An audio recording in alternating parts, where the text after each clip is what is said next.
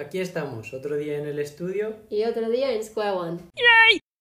Hoy empezamos con los Monthly Picks, que es uno de los nuevos apartados del podcast, y vamos a hablar sobre pues, cosas que hemos descubierto este mes que nos ha gustado, eh, cosas que hemos aprendido y algo. Leído, escuchado, cualquier cosa que hayamos hecho guapa durante este, bueno, guapa y no guapa, pero haya sido algo destacable de nuestro mes, va a ir en el Monthly Pick. Eso es. Yo voy a empezar diciendo el trauma que he sufrido hoy, que he aprendido dos cosas. Uno, los churros me dan un tremendo asco Sí. y no pienso volver a comer churros. ¿A ti te han gustado? Estamos diciendo esto, yo ahora mismo tengo la barriga llenita de churros. Qué asco. ¿Me he metido cuántos? Seis.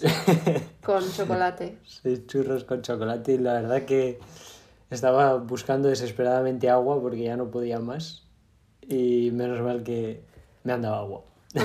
A mí es que me, me, uf, me da mucho asco, en plan, una masa frita y nada más pensar en el aceite me da... Nada, bueno, eso es lo primero que he descubierto. Lo segundo que he descubierto es que tengo que dejarle darle, dejar de darle oportunidades a sitios que ponen café, que es café malo. Porque hoy me he dejado influenciar por su página de Instagram que hacían latte art, que yo que sé, hacían unos corazones muy bonitos, tenían cursos de formación de café. ¿Podemos mencionar el nombre o...? Sí, tejeringos. Tejeringos, sí. Bueno, Tejeringos es un sitio en Málaga, porque hoy yo he aprendido que Tejeringos es un tipo de churro, ¿no? Creo que yo sí, o sea, creo que sí, para mi entendimiento creo que sí. Vale, bueno, entonces yo me pedí un café confiando en que iba a estar bebible y le he dado un sorbo y bueno, he pagado el café y no me lo he bebido. Y me pasó hace unos pocos días también que me pedí un café con leche de soja en una cafetería de hospital. También fue muy mala decisión porque estaba asquerosa y nada, que a partir de ahora Bueno, pero hay un gran descubrimiento muy importante que te estás dejando de lado, ¿Cuál? el de Starbucks. Hostia, que hay, lo de que me pedí en Starbucks. Sí. ¿Cuál es el Eh, descubrimiento? Que también, también tengo que dejar de confiar en Starbucks. Sí, mira, pasa algo curioso y es que Emily, cuando nosotros nos empezamos a conocer, no sé por qué, pero yo nunca he tenido ni atracción hacia Starbucks, ni hacia Costa, ni hacia Dunkin' Donuts, ni ese tipo de cadenas así rollo Si americanas quieres de, te digo de dónde viene el mío de Starbucks. de desayuno, lo, lo dices.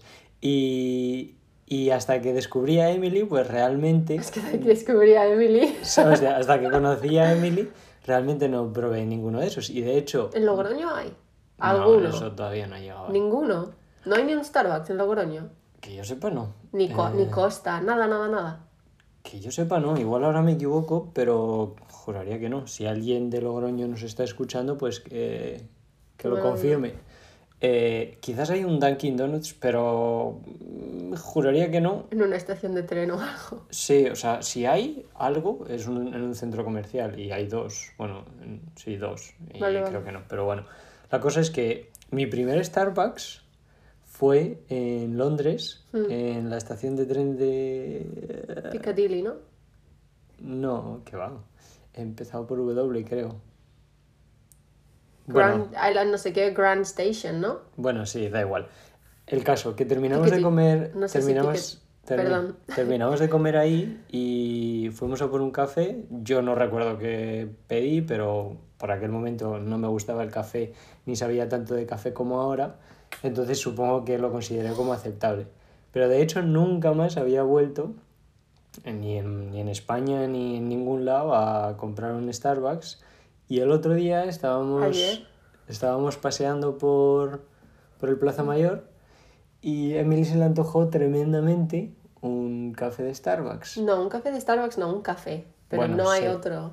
Pero en general querías una de Starbucks, porque si era un café... mm, Bueno, fuimos a Starbucks pensando que, más bien Emily, pensando que podría, o sea, con todo lo que sabemos de café y hemos catado de café y todo eso, café bueno que nos gusta ahora, de especialidad, pues decidimos darle un- una oportunidad a ver si realmente era bueno, era malo, si valía lo que pedían o no. Yo decidí de primera mano que para mí no valía nada, eh, es decir, que ni lo iba a probar, Pero Emily sí que lo probó. Se, to- se tomó un, Aislate. un ice latte. O sea, no queríamos, queríamos café, no queríamos cosas de esas de del Nata. Starbucks, De ¿sabes? nata En y- plan, hasta el culo de azúcar y ese tipo de cosas. Queríamos café y probar el café de Starbucks. Bueno, yo le pregunté a la mujer al pedirme el café si tenían en plan diferentes granos, porque vi que tenían bolsa de Etiopía, de, de yo qué sé, de tre- vi tres bolsas de café distinto y tenían notas de café y entonces di- dije, a la mira, a lo mejor es que el secreto de Starbucks es que tienes que decir, oye, quiero un café bueno y te dicen, ¿qué café quieres? ¿Sabes? Entonces dije, pues pregunto. Y me dijo mm, que esas bolsas eran para comprarlas y be- bebértelas en casa, que en la cafetería solo ponían un tipo de café. Y no quiero ni decir lo que tuve que pagar para el café pequeño, la verdad. Prefiero ni mencionarlo porque me duele todavía. Vale. ¿Y conclusión respecto al café? Que le jodan al Starbucks. A mí, yo lo probé y me supo muy mal. Sabía a leche, ah, claro, porque me lo pedí con leche de avena. Entonces, sabía a leche de avena mala con un baño, bueno, ni un baño de café, una gotita de café. Pero Porque además el café, lo poco que había era café quemado, ¿sabes? Quemado, eso es, quemado, No sí. era un café bueno ni, ni bien hecho. No sé. qué era- asco, de verdad. Bueno, esa es nuestra opinión. Yo sé que Starbucks tiene un centro de cata de café en, en Estados Unidos, que tienen como un pedazo de... Es como tamaño almacén, es enorme, y ahí hacen cata de sus cafés y tal. Y por lo que tengo entendido, Starbucks sí que tenía mucho en cuenta mm, la calidad de sus granos y todo eso, vaya, o sea... Yo una vez hice uno aquí en, en Málaga, en, la- en el que está en esa plaza. Hace cuando, como ha dicho Chuso, a mí me flipaba el Starbucks y viniendo de un pueblecito donde no había nada, pues llegué yo en primer año a Málaga y me encontré un Starbucks y para una novata pues eso era la hostia y me sentía además súper guay. Ah, y lo que iba a decir, mi amor por el Starbucks vino de mi época de adolescente de Tumblr. ¿Por qué? Porque cuando yo tenía como 12, 13, bueno, no, 13, 14, 15 años, en plan, Tumblr era the place to be, era donde tenías que estar. Y yo era muy, muy, muy activa en, en Tumblr y ahí Starbucks era, no sé, es que era muy... Mainstream. No, muy, no, que va, lo contrario. Ahora Starbucks es mainstream. Antes no, era, no lo era tanto. Antes vendían hasta camisetas, gorras, en plan todo de Starbucks. Lo llevaba la gente y todo, en plan. ¿Sabes como las camisetas que se ponen de moda de I love no sé qué? O, o las bandas vintage que se ponen de moda. Pues las de Starbucks con el pedazo de logo en medio estaba totalmente de moda. Entonces, yo qué sé, yo veía que en Estados Unidos eh, todo el mundo estudiaba en el Starbucks, tomaba café en el Starbucks y lo veía por Tumblr, pues digo yo también. Entonces, de ahí mi amor al Starbucks, pero yo reconozco que ese café es aguachirri y no le voy a volver a dar 3, 4 euros por un café en mi puta vida. Pero eso, en Málaga yo hice una vez una pequeña cata de café, un día que fui con Iliana allí a- al de aquí de Málaga nos dieron mini expresos de como tres o cuatro cafés y nos explicó cada café de dónde provenía, los sabores, no sé qué, no sé cuánto. Y estaba bastante bueno. Y en esa cafetería de Málaga, te me acuerdo que te decían, ¿qué tipo de café quieres? Y, y ahí sí que te lo cambiaban, a lo mejor han dejado de hacerlo. O No sé, la historia, mira, ya que estamos, esto no es, un, no es de este mes, pero lo aprendí hace poquitos meses y es un poco más, me interesé por la historia de Starbucks, así como corporativa y de empresa y tal, y resulta que es muy parecida a Apple con Steve Jobs, pues no me acuerdo el nombre del CEO y fundador de, de Starbucks, pero el tío fundó Starbucks, mm, creó el modelo de negocio y tal, y la verdad que abrieron millones de tiendas en Estados Unidos y tuvieron una expansión del copón y el tío se fue. No sé si se fue él o lo echaron o qué pasó, pero bueno, lo que pasó es que cuando él no estaba, eh, incluyeron en Starbucks muchísimo tipo de... ah, o sea, muchísima oferta, por ejemplo, de bocadillos y cosas así, que no era tan café y perdieron una cosa muy importante. Bueno, además tuvieron que cerrar mogollón de tiendas y tuvieron mogollón de movidas en ese aspecto financiero, pero perdieron una cosa que era esencia en Starbucks y que cuando volvió el tío lo recuperó, porque le llamaron y le dijeron vuelve para aquí que esto se está yendo a tomar por culo.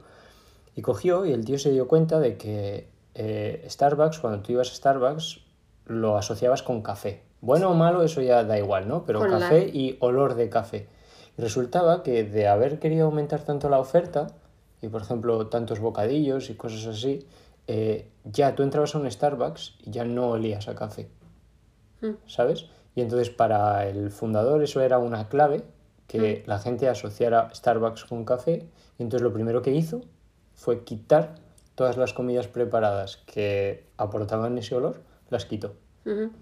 Seguramente hizo muchos más ajustes, porque también recuerdo que además de todas las tiendas forzadas que tuvieron que chapar, él chapó muchas más para sanear y bueno, hizo, hizo muchas movidas, pero bueno, recuperó la, la esencia y recuperó el ritmo de Starbucks. Y fue interesante porque él lo que hizo fue eso, plan, darse cuenta de que esa decisión que habían tomado de incluir comida era una basura. Y estaba quitándose la esencia de Starbucks del medio. Sí, ahora de hecho, eh, bueno, en Málaga, en otros sitios no sé, pero no venden comida, mucha comida, venden lo típico, eh, muffin, cookie, algún sándwich y alguna otra bebida así, agua, zumo y eso, pero no tienen... Super, olores súper fuertes. Bueno, sí, no sé. Hmm, Guay, gracias por tu... bueno, hay- no sé, depende, para gustos los colores, ¿sabes? Pero cuando estás acostumbrado a beber un café de especialidad que realmente sabe a café, está hecho con cariño y se nota la calidad nada más que por el, el sabor y todo, luego te ponen esto y es como, es que no sé, es, es, es hasta doloroso de decir, ¿cómo, cómo lo- A mí es que me pregunto y digo, ¿cómo puede la gente beber esto en plan todos los días? Como mi padre, por ejemplo, que bebe... O tu madre que ha bebido toda la vida del tásimo. Ahora Belén se ha pasado al café de especialidad y menos mal. Pero mi padre, por ejemplo, que bebe todas las mañanas, se levanta y bebe esas cápsulas. Que es que te echan hasta la leche de la cápsula. Es que no entiendo, que digo, ¡ay, qué malo! Ya, bueno. Pero bueno, para gustos. Oh, ¿Qué vamos a hablar de un... eh, Esto, mira, no, no se me había ocurrido, no lo hemos apuntado aquí para el Monthly Pick, pero fue una reflexión curiosa que he tenido este mes, precisamente relacionada al café. Y es que eh, ya podéis observar que nos hemos vuelto unos sibaritas del café, o quizás no somos sibaritas, pero simplemente pedimos lo que es necesario, ¿no? Y me di cuenta, o coño, mirando por la calle, tú te das cuenta de que en todos lados pone cafetería, bar, restaurante, ¿no? Y dije, joder, el nombre cafetería toma el nombre, o sea, el, el sitio cafetería toma el nombre de café, ¿no? Sí. Y digo, joder, ¿cómo puede ser que incluso tomando el nombre de café, lo que se está vendiendo ahí no se puede considerar siquiera café? ¿Sabes? Es como... Me pareció tan raro. Es decir, estamos llamando cafetería a algo que realmente no te están vendiendo ni buen café. Sí. Entonces me pareció súper raro, súper curioso y dije, joder, Pero ¿sabes qué? ¿eso está bien? Eso, en plan, ahora que dices eso, eh, a mí eso me parece curioso que lo digas porque, por ejemplo, cuando hablas de la palabra cafetería en inglés, que tú dices cafeteria, en plan, tiene un, un significado, ¿cómo se llama? Como adjunto, Mm. que es mala calidad, porque, por ejemplo, una cafetería es, por ejemplo, eh, cuando estás en un hospital y haces una cola y tienes todo el frigo y tienes el metal donde vas arrastrando la bandeja y cogiendo cosas, o por ejemplo en el IKEA también tiene eso, o en el colegio en Inglaterra, que es muy común comer en el colegio, todo porque hacen el recreo en plan, comes en el cole y luego tienes más clases, que todo el mundo come en el cole. Entonces, the, cafete- the cafeteria es, cafeteria, perdón, es donde coges la bandeja de cárcel y te echan una mierda de comida. Entonces, esa palabra en inglés que tú dices cafete- cafeteria tiene ya en plan mala calidad junto. Entonces, cuando escuchas cafetería en español, mi cerebro directamente piensa lo mismo. Pienso en bar malo con tortilla de patata seca, con pan duro, eh, café negro con un chorro de leche, caña, en plan, eso es lo que pienso yo, en plan, mi cerebro dice a lo inglés, ¿sabes? Pues yo no lo había pensado así y quizás... Porque ahora, por ejemplo, se está adaptando más el término de coffee shop. Claro, exactamente. O como- coffee house. Claro, como algo, en plan, aquí sí que se sirve café del bueno, Claro. ¿sabes? Entonces, no sé, yo, en plan, no sé si esa mala connotación se entiende en España o no. Para mí ahora mismo la tiene. o sea, si tiene cafetería es que realmente no, no hay buen café. Pero, Es que es lo que tú dices, en Inglaterra si tú quieres hablar de un sitio que tenga buen café, dirías coffee shop. Que por cierto, coffee shop en Ámsterdam también es otra cosa muy Es otra cosa, ¿no? claro, un coffee shop en Ámsterdam venden marihuana y cosas con marihuana. Vale, entonces... vale, no sé, qué raro. Bueno, igual son solo connotaciones de los términos. Pero, por ejemplo, si tú, si tú te fijas, Mía, que es nuestra cafetería de aquí de Málaga, no pone, ¿qué pone arriba? ¿Cómo es? Mía Coffee, ¿qué? O shop o house, ¿no? Coffee House. Bueno, Entonces, ellos sí que han, han sido listos también de decir, no, no, cafetería aquí no. ya, ya, ya, claro. Bueno, empezamos un poco con nuestras elecciones de, de este mes. Bueno, venga, ¿quién empieza? Yo quiero decir, eh, ya comentamos en un episodio pasado que uno de mis regalos había sido un vinyl turntable, Tocadiscos. un tocadiscos de vinilo y bueno, la verdad que se nos fue un poco la perola comprando muchos vinilos al principio, pero este mes me ha llegado uno que ha sido un regalo ha sido bastante guay, que quiero decir, que es el de Erwin and Fire, que es una colección de todos sus temazos. Es un grupo que a mí me flipa, es muy antiguo y es una casualidad que también al papá de Emily le flipa. Entonces ha sido un regalo suyo para mí y eso está muy guapo porque me gusta muchísimo. A Emily le da un poco cosa que yo lo, que yo lo toque porque dice, "Joder, es que es la música de mi padre. y yo, es que a mí me No, mucho. pero es que, por ejemplo, le ha dado por poner el tocadiscos a cuando se levanta por la mañana y yo soy una persona que me gusta levantarme pues tranquilamente, lentamente, eh, no sé, levantarme de la cama, ir a por hacerme un café, no que me despierten abriéndome los ojos con Boogie Wonderland o September, que bueno, me imagino que sabrán, sabrán esas canciones, ¿no? Pero que yo que sé que es mucha tralla para las 8 de la mañana, me gusta más tranquilidad, pero que yo no tengo ningún problema en que tú pongas el, ese, ese disco, cariño, ningún problema. Y la segunda adquisición destacable de este, este mes ha sido un vinilo de Lemar, que son solo una canción, que es 50-50, pero está en Es tres single. versiones. Sí, es, es como un single, pero está versionado en tres cosas Tres diferentes. remakes. Eso, la, la original, luego un radio y luego uno como un mix techno, así, que está bastante guapo. Eh, una de las cosas que menos me gusta de este tipo de vinilos es que son, como son singles, en plan tienes que estar a, suena una canción porque tienes una canción en una cara y otra canción en la otra cara y a los cuatro minutos tienes que dar la vuelta. Y si tienes el vinilo un poco lejos, como es nuestro caso, pues tampoco por culo tener que cambiarlo, pero vaya, son cosas de los vinilos. Claro. Ok. ¿Y tú, respecto a vinilos?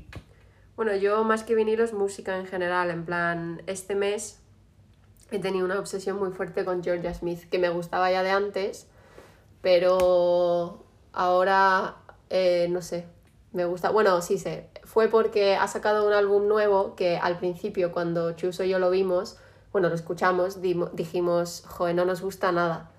Y mm, el otro día vi unos vídeos que ha sacado como unos live sessions que ha hecho para Vivo en YouTube, donde canta todas las canciones del álbum, pues con un, con un grupo y con un, como un setting que está todo rojo y está muy guapo.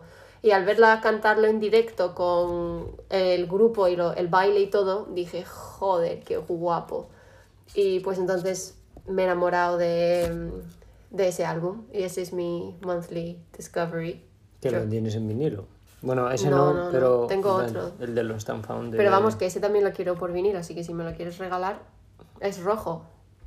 Que ¿El también vinilo? tenemos, sí, sí, es rojo entero, como el que nos ha regalado el Tato, que nos ha traído un vinilo de Barcelona de un grupo que, bueno, un grupo no, de un chico que desconocíamos, que ahora mismo de hecho no me sé ni el nombre y tú. Camaro o algo algo así era quien. Bueno, da igual, no nos acordamos. Me mata, pero. Ya, pero bueno, está muy, muy, muy chulo. Alex estaba un poco nervioso en plan de decir, ya verás tú que a los bichos estos no le va a gustar, pero sí que nos ha gustado mucho. a mí me gusta mucho. Ya lo pondremos por Instagram, pero vamos, que está muy guay. Entonces ese vinilo de George Smith es entero rojo, así, no es transparente, pero es entero así rojo fuerte, como su como todo el álbum, vaya. Así que muy guapo. El que nos ha regalado mi hermano es rojo. Sí, sí, es Y igual. Es como un poco translúcido, Sí, no sí, es es totalmente así. opaco. Eso es, sí. Que me flipa. A mí me gusta mucho cuando los vinilos son Especiales. especiales. Es como, ¿qué habrá dentro, sabes? Y cuando sacas un vinilo negro y dices, "Uf, vale, bueno, venga. Bueno, pues no sé, porque para mí depende también de la pegatina que lleve. Porque, por ejemplo, el vinilo de Georgia que tengo, que es Lost and Found, eh, es un vinilo negro, pero luego eh, la pegatina del centro a cada lado tiene una fotografía diferente, que es ella de chiquitita. Entonces, eso me parece muy guapo. A, mí, a ver, a mí eso también me gusta mucho ver como el artwork de todo el vinilo y de las pegatinas, pero cuando sacas el vinilo y el vinilo es de otro color, eso es ya como, qué guapo, ¿sabes? Pero bueno, ok. Eh, respecto a libros tenemos muchísimo que contar. Yo... ¿Cómo no?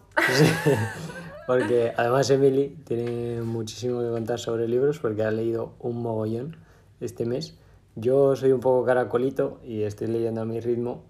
Eh, yo me estoy leyendo The Code of the Extraordinary Mind de eh, Vincent Lacanni, puede ser. Es un autor malasio, si no recuerdo mal. Y Está en inglés. está en inglés. eh, Es mi es- libro. Sí, se lo robé a Emily porque...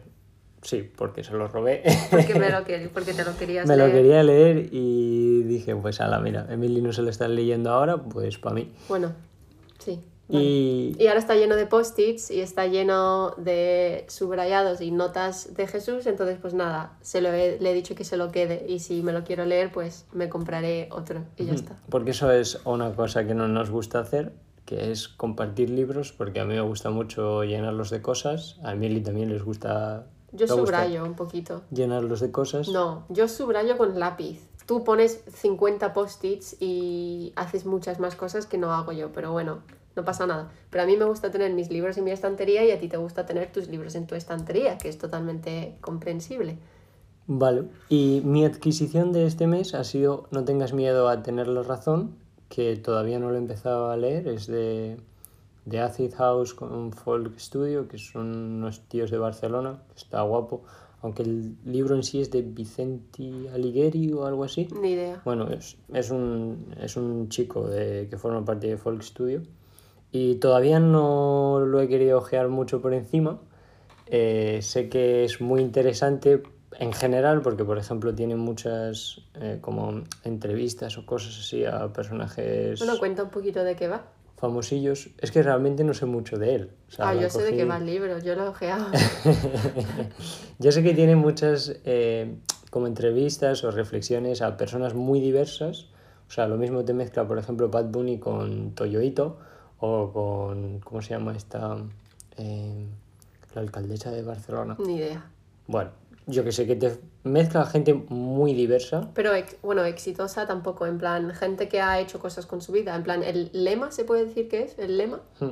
El lema del libro es como, como las personas que en su juventud fueron ovejas negras, hoy en día... Y eso, ¿no? Sí, ovejas... per- perdón, ¿qué has dicho? Incomprendidas. Sí, incomprendidas o que se perdieron por el camino o que fueron ovejas negras, cómo son lo que son hoy gracias a ello. Y entonces es como una especie de... un poquitito de ánimo para alguien que a lo mejor está haciendo algo que no es como tan normal, como seguir el camino normal. Entonces es como decir, no te preocupes que si es lo que quieres hacer puedes hacer muchas cosas. Entonces de, de ahí las entrevistas y muchas citas Hmm. que creo que tiene también un poco de como creo vi de Bad Bunny que mm, hablaba como de su juventud y de todo lo que la liaba, todas las movidas en las que se metía con su familia y todo, simplemente por querer hacer algo totalmente diferente y que mira dónde está ahora. Entonces creo que va en plan por ahí. Pues suena muy bien, la verdad. Y yo Está muy ganas. guapo además. La edición del libro, en plan, ¿cómo se llama? La portada y todo. Hmm. Pero ma- La maquetación Hmm. me parece muy, muy, muy guay. Lo único que el- el- la calidad del papel es muy fino. No me gusta. Pero bueno. Vale, eso guapo. por mi parte y por la tuya.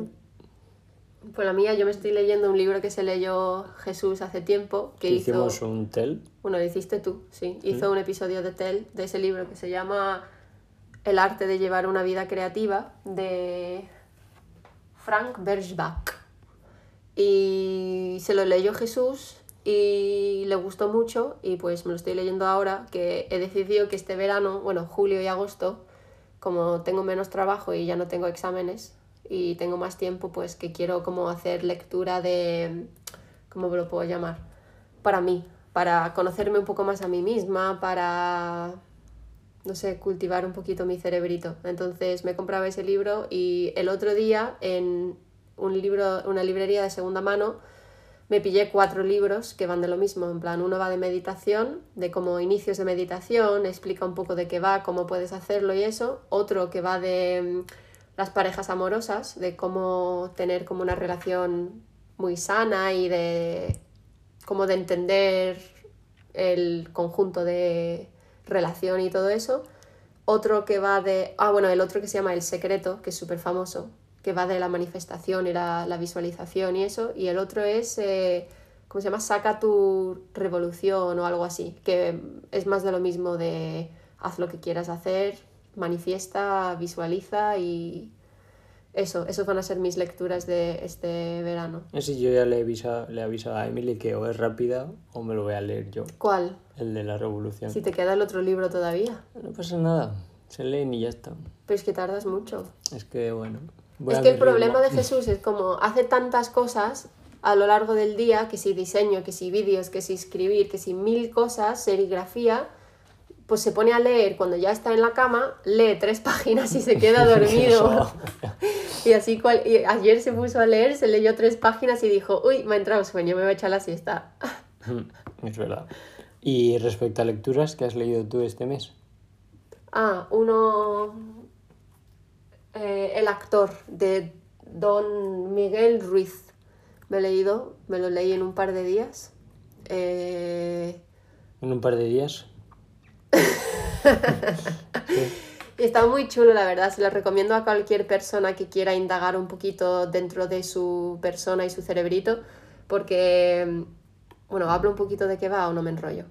Sí, un poco, sí es que no sé resumir libros. Em, va de. Está enfocado como que la vida de una persona es un espectáculo de teatro y cada persona. En plan, cada, nosotros somos los personajes de, del teatro y todas las personas que viven en el mundo con nosotros forman parte de nuestro espectáculo, además de su propio espectáculo.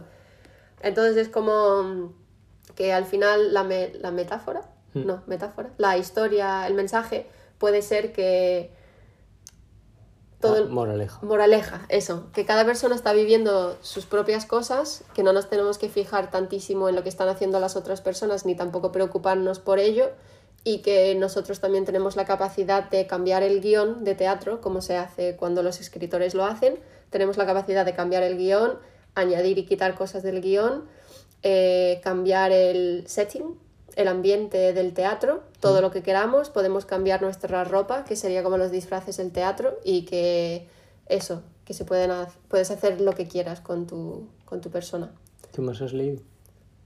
Un claro en el bosque, que ese me lo leí muy rapidito, pero porque es muy chiquitito también. Sí, ¿y qué más? Eh, un claro en el bosque es, es una fábula, de mm. hecho muy bonita, una fábula... Eh, es que ya no me acuerdo, tío Ah, una fábula de, mm, de alguien que vive en la cabaña, en una cabaña en el forest, en, ¿En el monte, en, el, bosque. En el bosque y quiere volver a la ciudad para comprar comida para su cabaña y al llegar al puente se encuentra con un pescador, hmm. un pescador eh, que no le deja pasar por el puente hasta que le conteste a tres preguntas de una manera totalmente sincera. Y las tres preguntas no me acuerdo muy bien, pero más o menos son ¿quién eres tú? ¿Qué, qué estás haciendo tú y qué quieres hacer tú? Algo así, como que tiene que indagar muy dentro para encontrar las respuestas. Entonces, em, eh, la narrativa es eso, que va indagando por, en su propia cabeza hasta que encuentra las respuestas de, de quién es él realmente. Y bueno, no contaré el final porque por si alguien se lo lee. Y me he leído otro que es Ay, ¿cómo se llama? Una historia de amor entre el gato manchado, y la golondrina Sina. Que esto me lo regaló un amigo de Barcelona cuando me mandó café. Me regaló por sorpresa este libro, em, que es de una pequeña editorial que es de sus papás. Y creo que uno de los libros más bonitos que me he leído jamás.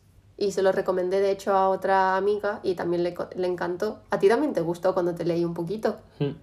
La verdad que sí. Yo porque no soy de leerme ese tipo de libros.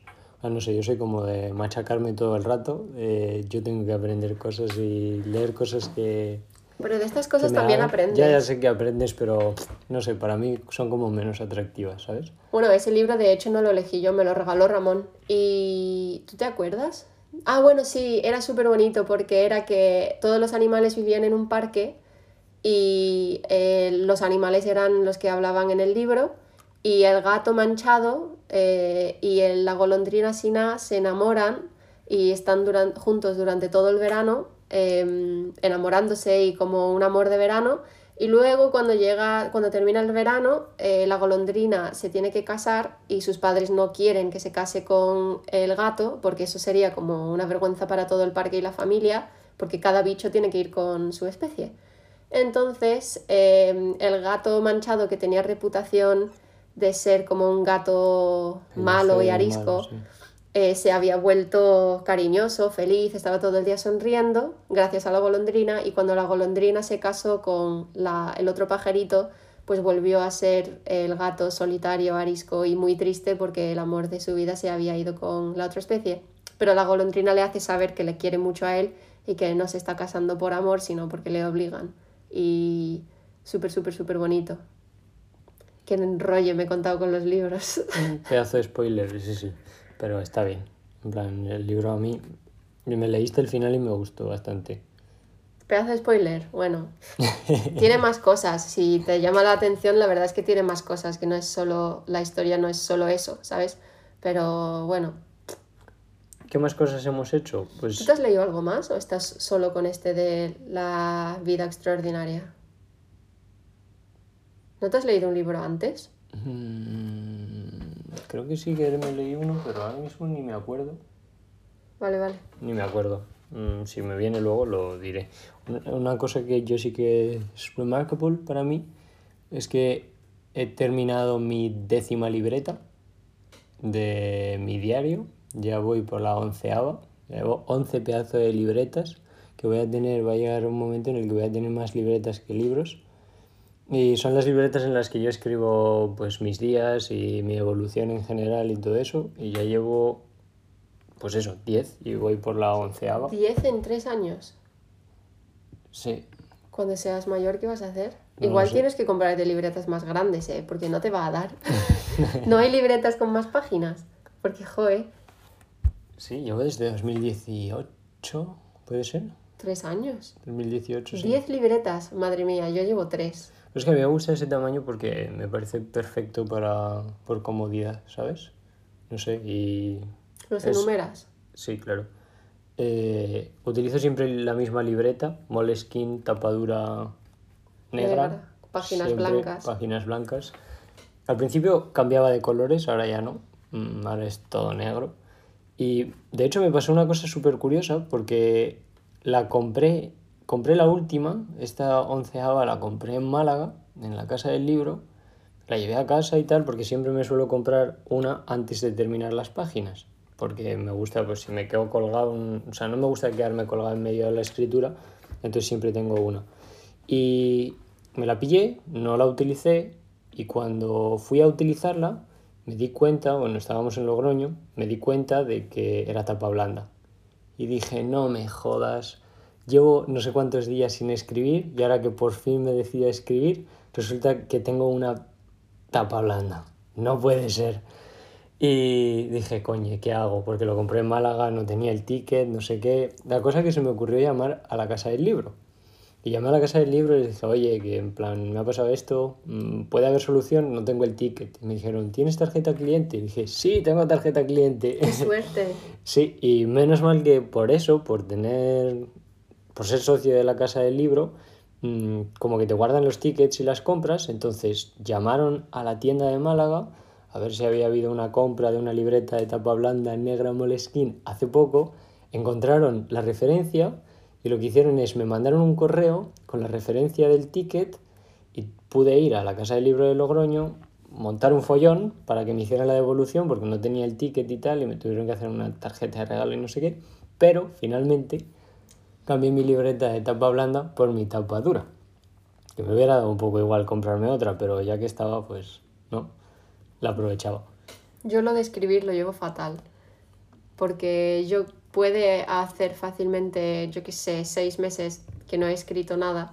Entonces ahora digo, me voy a poner a escribir. Y claro, ponte a escribir seis meses, ¿sabes? Ya, y además es como te quedas escribiendo Es que te aburres. la última semana como mucho, ¿sabes? Es que es muchísimo. Yo, yo lo llevo mal. Pero bueno. Diez libretas, ¿eh? Once has dicho. Mm. Madre mía, vas a estar toda la vida... Vas a tener más libretas que otra cosa. Además que siempre, en plan, yo tengo tres libretas. La de diario, la de organización, agenda y la de diseño. Las tres molesquines. sí. Patrocínanos. O sea, te digo, Moleskine, regálame cositas. Y siempre las llevo a todos lados. Soy un coñazo a veces, pero cada una además es de un tamaño. Cada uno tiene su propio boli y su propio lápiz. No puede utilizar cualquiera, obviamente. Eso es verdad. Y, y ya está, no sé si tenemos algo más remarcable. Yo tengo muchas, muchos aprendizajes que contar de The Code of the Extraordinary Mind, que los voy a contar en un TEL, así que estén atentos porque va a ser un pedazo de TEL. Seguramente que va a ser tan mind blowing and life changing como ha sido para mí pues, esto que os voy a Ahora contar. di eso en español. ¿Cómo se dice eso en español? Es que no lo sé, te revienta la cabeza y te cambia la vida, pero no sé, No es igual. no es lo mismo. Otra cosa que estoy disfrutando yo mucho de este mes que ha pasado es la guitarra. Me está dando mi amigo clases de, mm, de guitarra, que estoy muy contenta con la, bueno, con cómo me está enseñando y todo. La verdad es que he avanzado bastante. En plan, ahora que miro atrás, que no sabía casi nada, ahora me pongo a cantar tocando canciones y digo, joe, ¿quién lo diría? Pero bueno, tengo mucho que aprender todavía. Y Chuso tiene un concierto de, de Luna todos los domingos en, en casa. La verdad es que sí. ¿Tienes algo más que decir? No, yo creo que esto ha sido todo de Monthly Picks. Entonces hemos dicho nuestros álbumes, nuestros libros y Experiencia. lo que yo he aprendido de la guitarra y tú, ¿Qué- algo que hayas aprendido este mes que no sea relacionado al libro. ¿Nada? Wow. Sí, seguramente muchas cosas porque... Pero ahora mismo no tengo nada que diga, hostia, eh, esto podría... eh, seguro que he tenido más de un rabbit hole eh, este mes, pero ahora mismo no me acuerdo. Una cosa que hemos hecho este mes, que ha sido la primera vez que lo hemos hecho y nos hizo mucha ilusión, que era, ¿te acuerdas? Ir en, En tren. Bueno, juntos. claro, eso. Pero yo- por separado ya habíamos ido. hombre, ya, Ya, ya, ya, vale. Por si acaso. que fuimos en AVE por primera vez. Juntos. y fue muy guay.